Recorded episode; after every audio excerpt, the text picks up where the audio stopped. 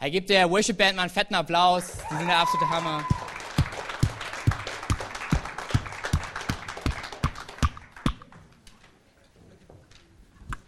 Und ganz besonderer Applaus geht an dich, wenn du heute das erste, zweite oder dritte Mal hier in der Connect-Kirche bist. Das ist der absolute Wahnsinn. Ich freue mich, mit euch heute diesen Worship-Abend zu feiern, dieses Worship-Event. Wenn du das erste, zweite oder dritte Mal da bist, dann haben wir noch eine Kleinigkeit für dich vorbereitet. Am Ende des Gottesdienstes gibt's draußen im Foyer den Connect Point und da gibt's ein Geschenk für jeden, der zum ersten, zum zweiten oder auch zum dritten Mal am Start ist. Und lass dir das auf keinen Fall entgehen, hey. Yes. Herzlich willkommen. Und Karfreitag ist so, ja, etwas Besonderes. Ich sehe es heute, weil es sieht ein bisschen anders aus als sonst. Ähm, genau, ist auch noch viel Platz für Sonntag, weil Karfreitag ist schön und gut. Ostern ist noch besser, hey. Ähm, aber ohne Karfreitag kein Ostern. Und darüber wollen wir heute sprechen. Darüber wollen wir auch einfach uns Zeit nehmen, im zweiten Worship-Blog wirklich nachzudenken, was hat Jesus da für mich getan? Und ich glaube, Karfreitag könntest du auch als einen anderen Tag bezeichnen, nämlich den Tag des Tausches. Und ich weiß nicht, wie es dir geht, ähm, aber ich habe einen Bruder.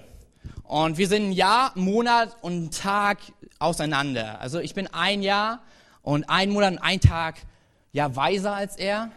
Ähm, und wir sind groß geworden wie ja eigentlich Zwillinge. Und in dem Dorf, in dem wir groß geworden sind, da war es so, dass man noch ganz doll in dem Kindergarten versucht hat, alles möglich zu machen, dass Linkshänder die rechte Hand benutzen. Und mein Bruder ist Linkshänder und ich bin Rechtshänder und das hat ihn vor Schwierigkeiten gestellt. Vor allen Dingen, als es ein halbes Jahr darum ging, zu basteln. Und bastel mal mit der rechten Hand, wenn du die Schere in der rechten Hand benutzen kannst, wenn du Linkshänder bist. Das sieht albern aus, du wirst schnell frustriert. Und mein Bruder und ich, wir kamen auf einen genialen Plan. Wir haben gesagt, wir tauschen die Gruppen. So meine war eine Tobegruppe, also in meiner Gruppe ging es darum zu toben für die nächsten sechs Monate gefühlt und in, in seiner Gruppe ging es halt ums Basteln. Und wir haben getauscht, hey. Ähm, hat nicht unbedingt geholfen, dass ich besser basteln kann, aber es hat ihn durch diese sechs Monate gebracht, bis zu dem Zeitpunkt, dass meine Mutter kam, uns abzuholen und sie meinen Bruder, er heißt Steven, rufte und gesagt hat, Steven, komm doch mal bitte. Ja, und ich kam. Und ähm, die Erzieherin wusste nicht ganz genau, was da gerade passiert. Meine Mutter schon. Sie meinte, also ich bin ja ein bisschen vergesslich, aber du siehst nicht aus wie dein Bruder. Und das war der Moment, als es aufflog. Aber ich glaube, ähnliches an Karfreitag passiert. Ich glaube, Jesus hat getauscht. Ich glaube, Jesus hat getauscht. Und das sehen wir in einer Story, die mich eigentlich stört muss ich dir so sagen. Oh, kannst du mir mal das Wasser geben, Schatz? Mega. Hier oben, ja, danke. Eine Story, die mich stört. Weil, wenn ich die Evangelien lese, ich habe mit 18 Jahren eine Bibel im Krankenhaus geschenkt bekommen und habe sie dann gelesen ohne Ende, weil damals gab es auch kein WLAN und nichts und im Rollstuhl war es jetzt auch nicht so interessant. Dann habe ich angefangen, Bibel zu lesen und wurde wirklich, das, das Buch hat, ja, hat ein bisschen mein Herz gestohlen bis heute. Ich liebe es. Aber immer wieder, wenn ich an diese Stelle komme über die Geschichte, über die ich heute sprechen möchte, hat sie mich gestört. Und es war, Jesus wurde schon verurteilt. Jesus wurde verurteilt, dass er stirbt, dass er sterben soll, gekreuzigt wird, schuldlos. Und ich denke mir, okay, gut, dann soll mein Held halt sein Martyrium wirklich ersterben, soll auch wirklich ja diesen Weg gehen. Und dann kommt so eine Figur mitten in den Weg und ich denke mir, du hast hier nichts zu suchen, geh zur Seite, ich will sehen, was mein Jesus gerade tut. Aber ich glaube, diese Figur kann nicht zur Seite geschoben werden, weil sie so wichtig für dich und für mich ist. Und wir finden die Geschichte im Lukas-Evangelium in Kapitel 23, das ist im zweiten Teil der Bibel. Und da ab dem Vers 13 und ja, ihr könnt es auf den Screens mitlesen. Ansonsten, meistens, wenn Christen in der Nähe sind, kann man bei denen in die Bibel reingucken. Die sind immer lieb. Ähm, die lassen einen mit reinschauen. So habe ich meine ganze Schulzeit geschafft. Ähm, das funktioniert. Oder halt einfach zuhören. Okay, und dort heißt es, Lukas 23, Abvers 13. Pilatus berief die obersten Priester und Schriftgelehrten und das Volk ein und gab sein Urteil bekannt. Ihr habt mir diesen Mann vorgeführt und ihn beschuldigt, das Volk aufzuhetzen. Ich habe ihn in eurer Anwesenheit gründlich befragt und habe keine Schuld an ihm gefunden. Herodes ist zum gleichen Schluss gelangt und hat ihn zu uns zurückbringen lassen. Dieser Mann hat nichts getan, wofür er den Tod verdient. Ich werde ihn auspeitschen lassen und danach lasse ich ihn frei. Da ging ein Aufschrei durch die Menge und die Leute riefen wie aus einem Mund, töte ihn und gib uns Barabbas frei. Barabbas war verhaftet worden, weil er einen Mord begangen hatte und an einem Volksaufstand in Jerusalem beteiligt gewesen war. Pilatus redete ihnen zu, denn er wollte viel lieber Jesus freilassen. Aber sie schrien nur, kreuzige ihn, kreuzige ihn. Zum dritten Mal wandte er ein, warum? Welches Verbrechen hat er begangen? Ich habe keinen Grund gefunden, ihn zum Tod zu verurteilen. Ich werde ihn auspeitschen lassen und dann freigeben. Aber die Menge schrie noch lauter und verlangte nach seiner Kreuzigung. Sie übertönte Pilatus mit ihrem Geschrei. Da verurteilte Pilatus Jesus zum Tod, wie sie es verlangten. Auf ihren Wunsch ließ er Barabbas frei, den Mann, der wegen einem Aufruhr und Mord ins Gefängnis saß. Jesus dagegen lieferte ihn aus, wie sie es gefordert hatten. Und wenn ich so diese Geschichte sehe, sehe ich zwei Menschen. Ich sehe da diesen Jesus. Ihr könnt ruhig mit hier vorkommen. Ich sehe diesen Jesus, der, wie Pilatus rausgefunden hat, er hat nichts getan. Er ist schuldlos. Im Gegenteil, er liebt Menschen, er heilt Menschen, er ist für die da, für die sich sonst keiner interessiert. Und nun steht er da und sie rufen, kreuzige ihn, kreuzige ihn. Und auf der anderen Seite ist dieser Barabbas, Mörder. Jemand, der das Volk aufgehetzt hat. Und mitten in diesem Fest gibt es diese eine Möglichkeit, eine Person zu befreien. Den, der einen Menschen umgebracht hat. Den, der schuldig ist. Oder den, der nichts anderes tat, als Menschen zu lieben, sie zu heilen und ihnen vom Reich Gottes zu erzählen. Und ich weiß nicht, wie es dir geht, aber ich gucke mir diese Story an und ich denke mir, er hat sich verdient. Wieso soll er sterben, schuldlos, während er völlig verdient dort ist und den Tod eigentlich nehmen sollte? Der, der jemand umgebracht hat, der jemand das Leben genommen hat. Wieso soll sein Leben erhalten werden? Und in diesem Moment merke ich, als die Menge immer wieder ruft, kreuzige ihn, kreuzige ihn, gib uns Barabbas frei. Ich fange an, innerlich mit mir zu diskutieren und beim Bibellesen laut zu werden und zu sagen, wieso? Er ist der, den sie freigeben sollten. Aber es kommt nicht so, wie ich es mir wünsche, sondern sie tauschen.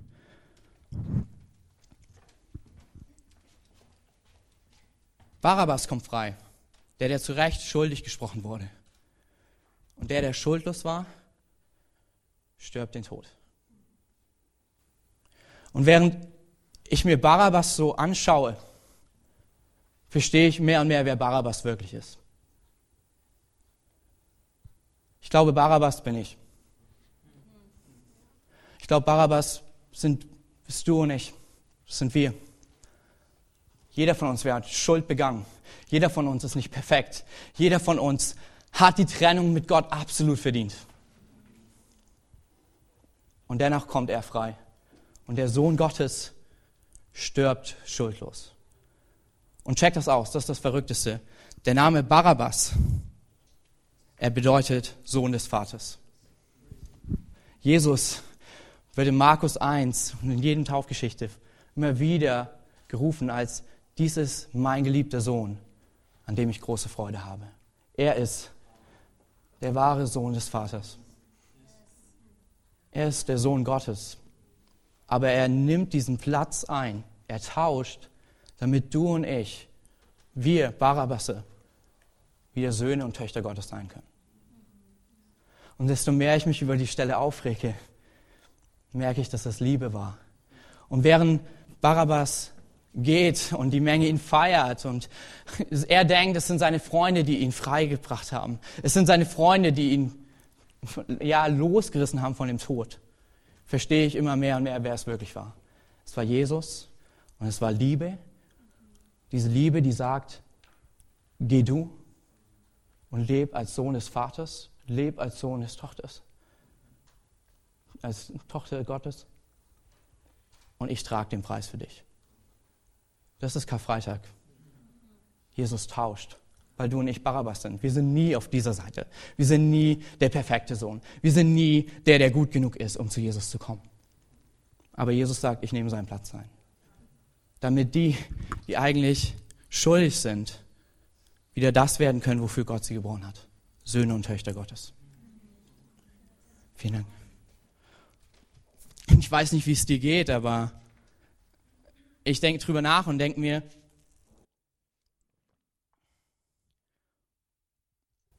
wofür braucht Gott diesen Tausch? Wenn er doch so liebend ist, wie lässt, wieso lässt er jemanden sterben? Und die Tage bin ich beim Shapen, das ist, so nennen wir das hier in der Kirche, einfach ein cooles Wort für Bibellesen. Ähm, bedeutet Formen in Deutsch. Und wir wollen geformt werden durch Gott, wenn wir sein Wort lesen. Ähm, und ich entdecke diesen Vers im Psalm 85, ähm, Vers, Psalm 85, Vers 11. Und dort heißt es, es ist der Ort, wo sich Gnade und Wahrheit verbündeten. Es ist der Ort, wo der Frieden die Gerechtigkeit geküsst hat. Und ich glaube, das ist es, was passiert am Kreuz. Das ist, warum es das Kreuz braucht.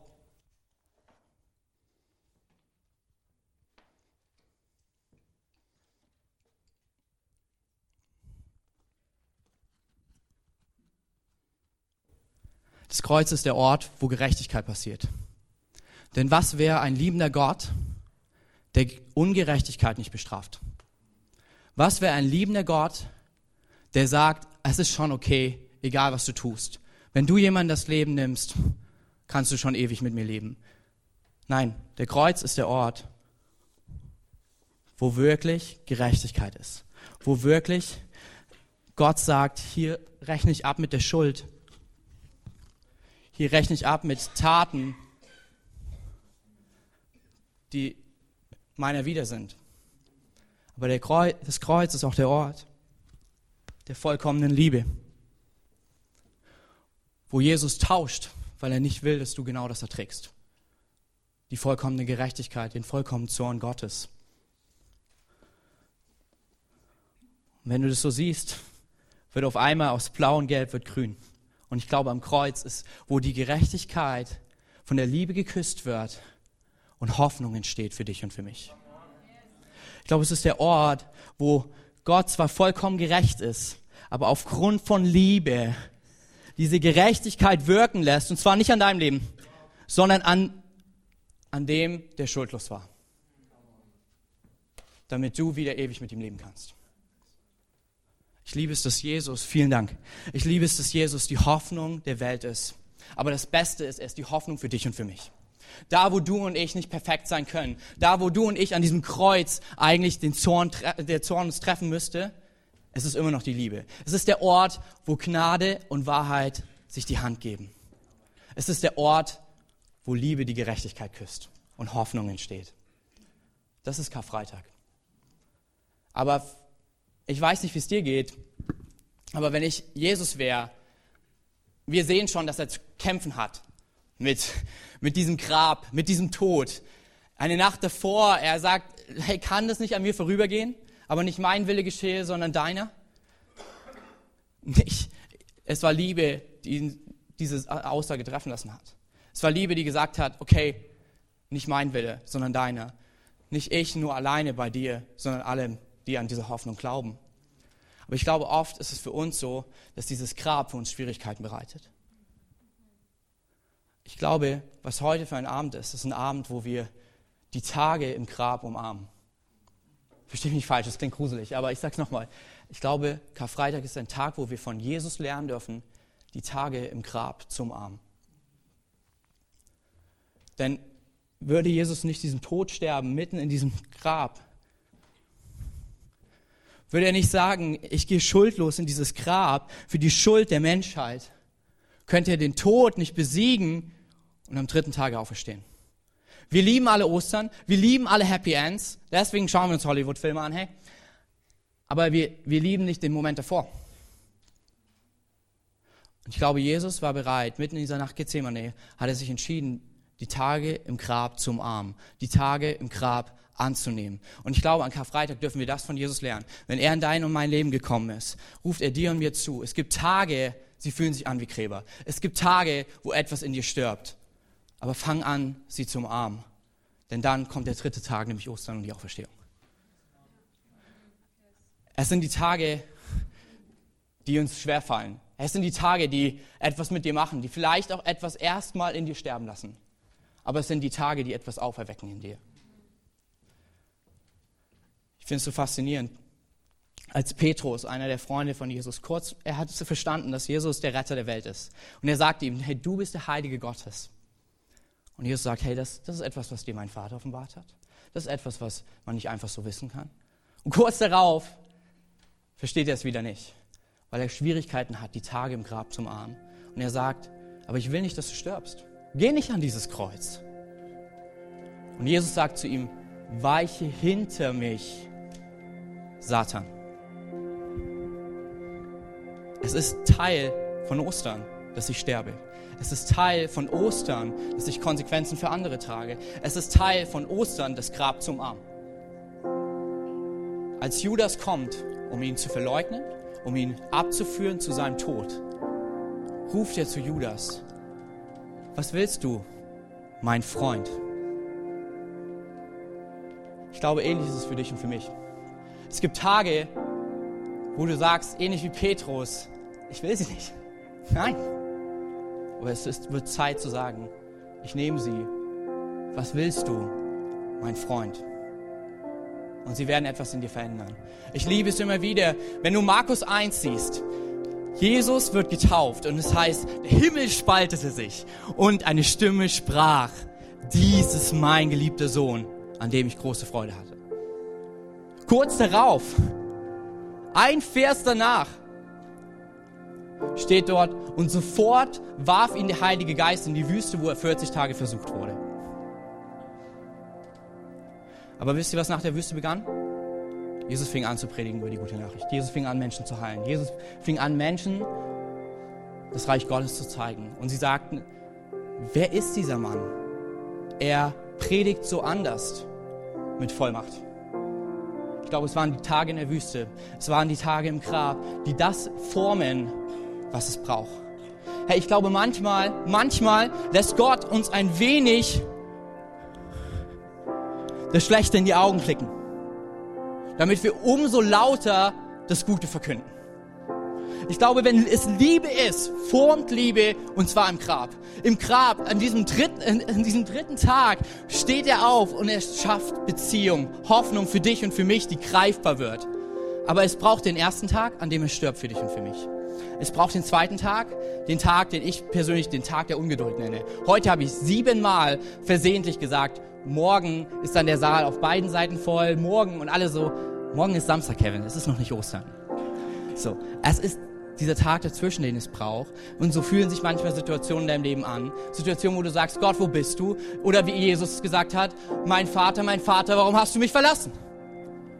Aber es wird sie brauchen, die Tage im Grab, die Samstage in deinem Leben, damit etwas aufersteht, was Gott vorbereitet hat.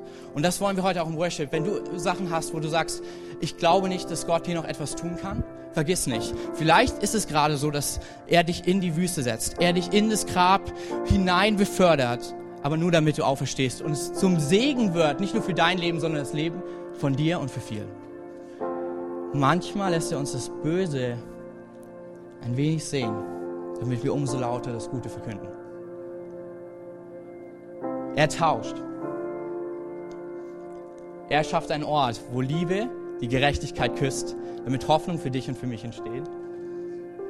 Und wenn wir sie annehmen, wird es vielleicht auch Tage geben, wo wir das Grab umarmen müssen.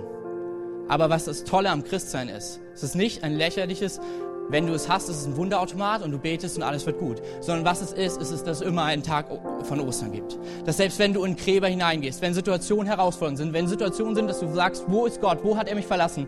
Er sagt, vergiss nicht, Ostern kommt. Vergiss nicht, ich lasse etwas in dir auferstehen. Vergiss nicht, es ist ein Moment, wo Leben entsteht, wo etwas auferweckt wird und du spürst, Gott ist da. Ähnlich in der Wüste. Nach den 40 Tagen heißt es, und die Engel dienten ihm täglich. Es sind die Orte, wo wir erleben, dass Gott auferweckt. Es sind die Orte, wo wir erleben, dass es Ostern gibt. Und vielleicht bist du heute hier und diesen Tausch, du hast davon gehört, zumindest auch heute, aber du hast diesen Tausch noch nicht akzeptiert. Du hast gesagt, wieso? Ich bin doch schuldig. Wieso? Warum will Gott etwas mit mir zu tun haben? Es ist Liebe und Liebe, die so, so weit geht, dass sie sagt, ich bezahle den Preis am Kreuz für dich. Ich bezahle die Konsequenz für deine Schuld, damit du ewig wieder leben kannst. Und wenn du sagst, das ist, was ich heute festmachen möchte, es ist einfach nur ein Gebet. Ein Gebet weit entfernt, wo du sagst, Gott, ich glaube an diese Hoffnung, die du gewirkt hast am Kreuz. Ich glaube, dass es der Ort ist, wo Gerechtigkeit und Liebe sich geküsst haben und Hoffnung entstanden ist für mein Leben. Und ich glaube daran, dass du ewig mit mir leben willst. Und wir werden gleich die Möglichkeit geben, wenn du diese Entscheidung noch nicht getroffen hast, einfach, einfach dich heute dafür zu entscheiden. Hey, lass uns einfach mal alle unsere Augen schließen. Und wenn du heute hier bist und du hast das, was Gott für dich hat, dieses Geschenk am Kreuz noch nicht angenommen, dann kannst du einfach deine Hand heben, damit wir wissen, mit wem wir nachher beten dürfen, um dieses großartige Geschenk der ewigen Beziehung mit Gott zu empfangen. Diese Hoffnung auf Ewigkeit.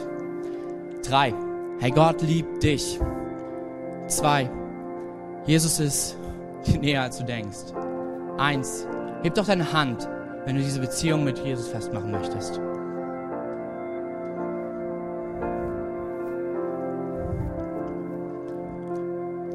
Alright, ihr könnt gerne die Augen wieder öffnen. Und für den Rest von uns, ich lasse uns einfach gemeinsam mal kurz aufstehen.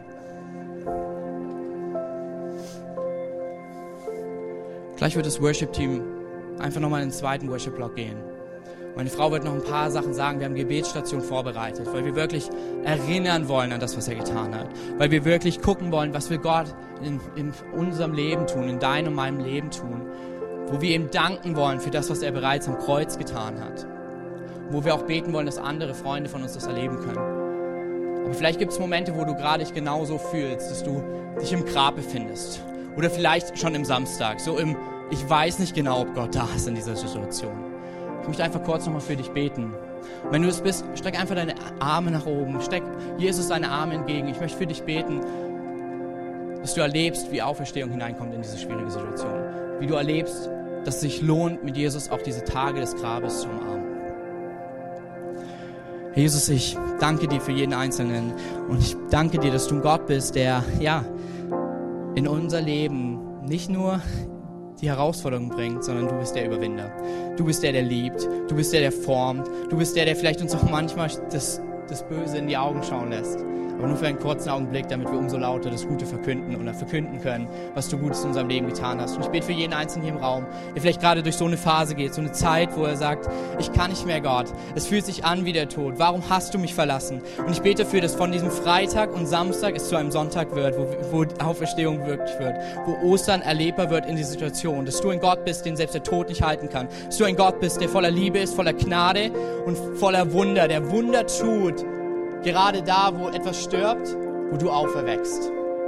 Ich danke dir dafür, Jesus. In deinem Namen. Amen.